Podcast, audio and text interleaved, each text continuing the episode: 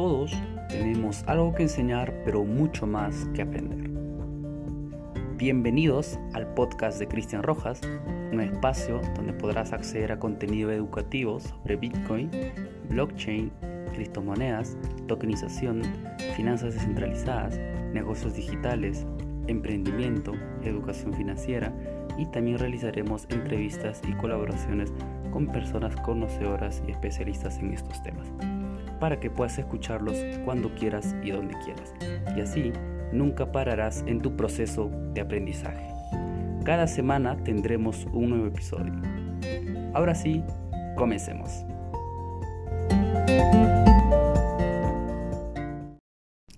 Hola, bienvenidos al cuarto episodio aquí mi canal de podcast. Te saluda Cristian Rojas. Hoy tocamos el tema titulado Ladrones de tiempo en Latinoamérica. Bueno, empezamos. Si nosotros invertimos tiempo y esfuerzo para adquirir dinero con el fin de diferir el consumo en el tiempo, ya sea un día, un año o una década, y el Estado decide unilateralmente que ese dinero valga menos, no significa que indirectamente hacen que tengamos que esforzarnos aún más para mantener el valor de ese dinero. Efectivamente, pareciera que parte del tiempo que invertimos trabajando se fumó, pero la realidad es que no las robaron. Para poder desarrollar el concepto de ladrones de tiempo, me gustaría comenzar por la pequeña isla del Pacífico, la isla Yap. Es probable que ya hayan oído hablar sobre esta isla, o por lo menos sobre su peculiar forma de dinero hasta finales del siglo XIX, las piedras Ray, unas piedras grandes que más o menos medían 2.5 metros de altura. Estas piedras solían ser de gran tamaño y le daban a su dueño la capacidad de usarla en especiales transacciones como, por ejemplo, casamientos, en herencias y tratos estratégicos. Esa transacción se llevaba a cabo de manera oral, no escrita, por lo que la piedra no tenía la necesidad de ser movida al lugar donde ocurría el evento, sino que con informar al resto de la comunidad quién era el nuevo dueño de esta gran roca, bastaba. Pero se preguntarán, ¿por qué consideraban como dinero a unas simples piedras? Bueno, William Henry Farnes III convivió con ellos durante varios meses en 1903 y escribió esto al respecto en su libro titulado The Island of Stone Money, que quiere decir la isla del dinero de piedra. Como su isla no produce metal, tuvieron que recurrir a la piedra. Esta piedra, en la cual se incurrió trabajo para buscarla y moldearla, es tan genuina como representación del trabajo como las monedas minadas y acuñadas de la civilización. De hecho, algunas personas solían morir en estas expediciones, resultando en que el valor de las piedras traídas en ese lote sea aún más, sean aún más valiosas. Les presento a uno de los ladrones del tiempo, el irlandés David O'Keefe, que desembarcó en Yap en 1971, en esta isla de Yap, donde tenían como moneda la, la piedra Ray. Al llegar, recorrió la isla y se dio cuenta de la peculiar forma de dinero que usaban los locales. Gracias a herramientas traídas del, sudeste asiático, el europeo pudo hacer muchísimo más eficiente la extracción de estas rocas tan valoradas por los originarios, lo que resultó en una enorme inflación de la oferta monetaria. La creación de este nuevo dinero no, no, estaba asociado al mismo esfuerzo y trabajo que tenían las otras rocas, pero sin embargo, O'Keefe le sacó tanto provecho como pudo. Compró su propia isla, se casó con dos esposas yapeses y se autodenominó, se autodenominó rey. Hasta se hizo una película al respecto, ¿no? Titulada His Majesty O'Keefe, ¿no? Su Majestad O'Keefe. Obviamente, al aumentar de esta manera la base monetaria, los precios relativos terminaron aumentando también. Pero en el momento en el que el irlandés realizaba las transacciones con sus monedas recién acuñadas, esto aún no se veía reflejado en la economía. Otro ejemplo de este estilo de ladrones, y quizás más macabro por la escala y sus consecuencias, es el caso de los conquistadores europeos que llegaron a África a finales del siglo XVI. El dinero que utilizaban en ese lugar del continente eran los agri bits.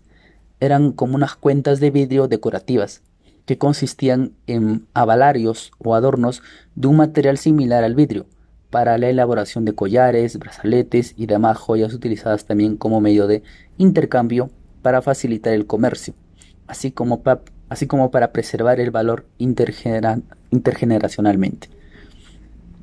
Cuando llegaron los europeos y vieron el tipo de dinero que manejaban los locales, se aprovecharon de sus conocimientos en la manipulación de vidrio y crearon enormes cantidades de cuentas falsificadas, a muy bajo costo, para enviarlas hacia África. A cambio de esos pequeños trozos de vidrio, los europeos llevaron consigo durante varias décadas los recursos más valiosos del continente. Tal era la magnitud del despoje que no se detuvieron en los recursos naturales, también comenzaron a llevarse recursos humanos, personas originarias del lugar como esclavos. De hecho, estas pequeñas cuentas de vidrio pasaron a ser conocidas como cuentas de esclavo. De esta manera, el bajo costo ligado a la creación de dinero les dio un poder divino a los europeos que les permitía comprar y poseer cualquier cosa, hasta vidas humanas. ¿Por qué sucede esto? ¿Por qué las personas cerca de la fuente de creación del dinero se benefician de manera desproporcionada por sobre el resto de la población? Este efecto lo estudió Richard Cantillon a lo largo de su vida y hoy tenemos gracias a él un término llamado efecto Cantillon. Nicolás Kachanowski, ¿no? del American Institute for Economic Research, eh, se refiere a este punto. Se refiere al cambio en los precios relativos resultante de un cambio en la oferta monetaria. El cambio en los precios relativos se produce porque el cambio en la oferta monetaria tiene un punto de inyección específico y por lo tanto una trayectoria de flujo específica a través de la economía.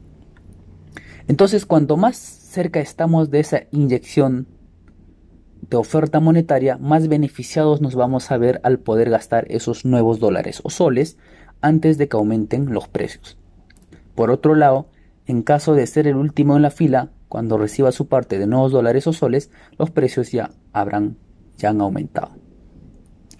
Es por esto que a esta nueva clase de millonarios en Twitter se las denomina cantillonaires, ya que su riqueza no proviene de haber agregado valor a la sociedad, sino que se vieron beneficiados por sobre el resto al estar más cerca de la fuente del dinero o de la impresora en estos tiempos impresora por hecho de que pues, los billetes simplemente se imprimen. Básicamente se hicieron millonarios gracias al efecto Cantillon. Crear nuevos dólares o soles no tiene un gran costo asociado. De hecho, pueden imprimir tantos como deseen simplemente tocando una tecla. El dinero fiat, como el dólar, el sol, peso, real, etc., ya no tiene una relación con esfuerzo o trabajo para su emisión como lo tenían las piedras Ray de la isla Ya su capacidad de resguardo de valor, su capacidad, mejor dicho, de resguardar valor de generación en generación es también tanto menos cuestionable. Por este motivo, que alguien tenga el control total sobre la emisión del dinero es perjudicial para la sociedad en general. Crea desigualdad. Los políticos y allegados pueden imprimir para beneficiar a su casta mientras que el pueblo cree que se están haciendo más rico nominalmente. Pero cuando van a comprar algo con ese dinero recién impreso, su poder de compra es aún menor. Como peruanos, más aún nuestros padres, por ejemplo, conocen en primera persona lo que se siente esto. Cuando desapareció la moneda Inti en el primer gobierno de, Alan García, ¿no? Eh, por el uso que se le dio pues a, la maquinita o emisión inorgánica de, dinero o moneda, y en estos tiempos, por ejemplo, lo viven países en Latinoamérica como Argentina y tristemente Venezuela.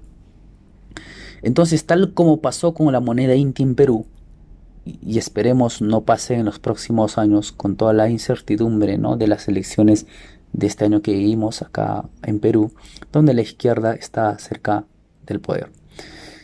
Y lo que está pasando pues en Venezuela y Argentina, la conclusión es esta. Si nosotros invertimos tiempo y esfuerzo para adquirir dinero con el fin de diferir el consumo en el tiempo, ya sea un día, un año, una década, y el Estado decide unilateralmente que ese dinero valga menos, no significa que indirectamente hacen que tengamos que esforzarnos aún más para mantener el valor de ese dinero, efectivamente. Pareciera que parte del tiempo que invertimos trabajando se fumó, pero la realidad es que no la robaron. Ese es el poder de la inflación. Haciendo especial énfasis en el caso de Argentina, como país con un gobierno democrático, ni hablar de Venezuela, el hecho de que tengan semejante inflación de dos dígitos año tras año no es casualidad. La emisión de dinero en Argentina deja fuera de escala a la frenética emisión de la Reserva Federal de Estados Unidos que todo el mundo se preocupa.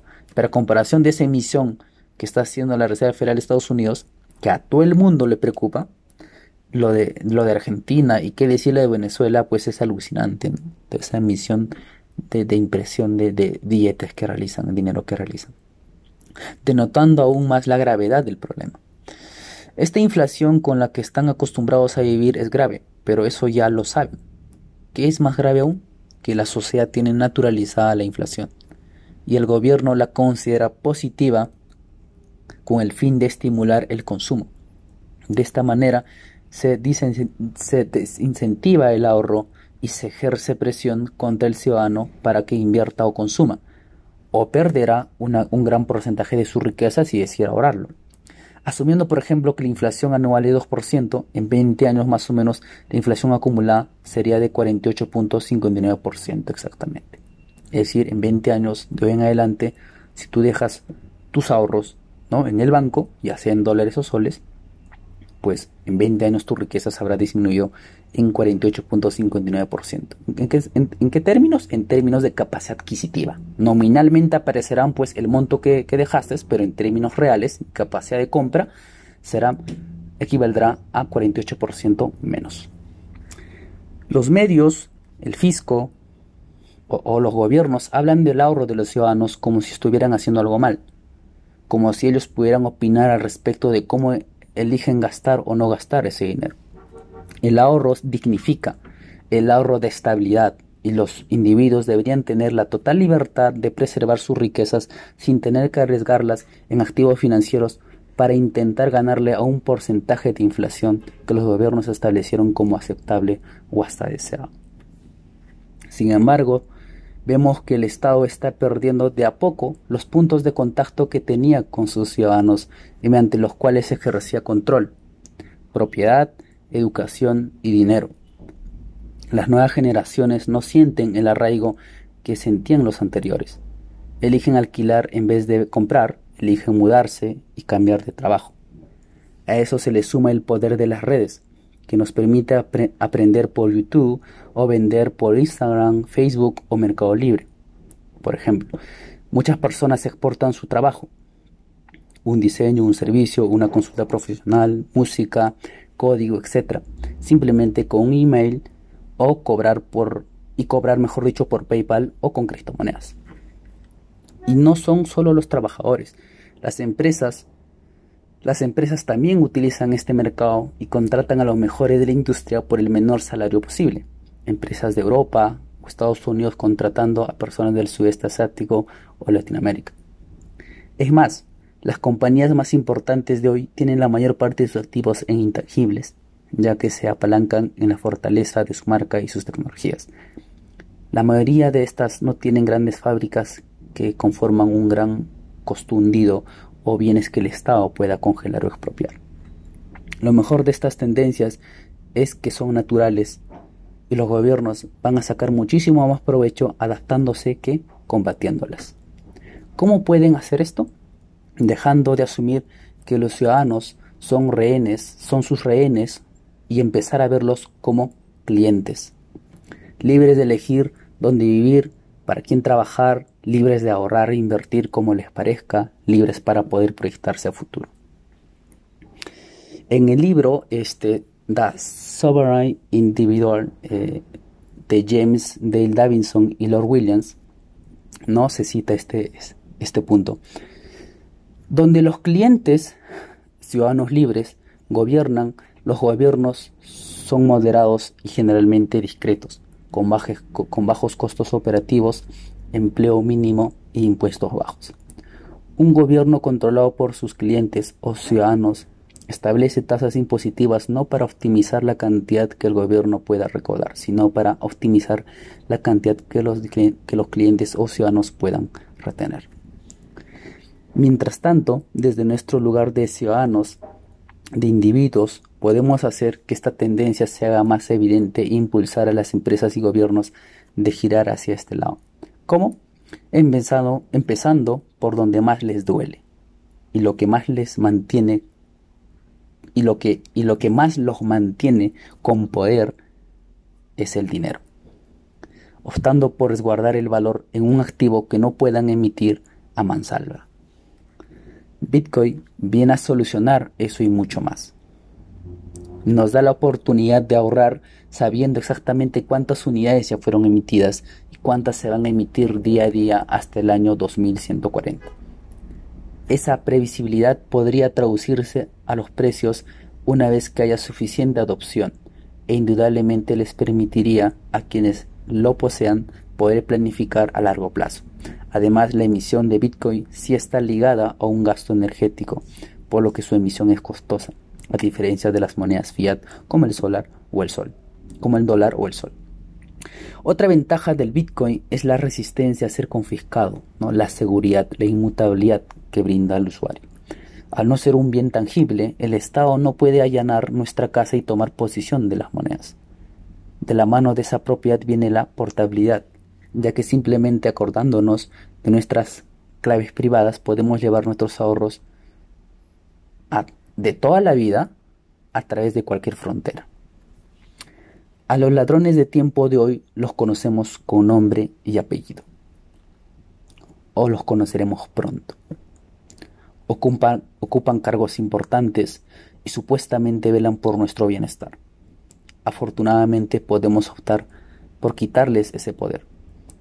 Con Bitcoin la promesa no es hacerte rico, es hacerte libre. Un saludo, Cristian Rojas, buenas inversiones.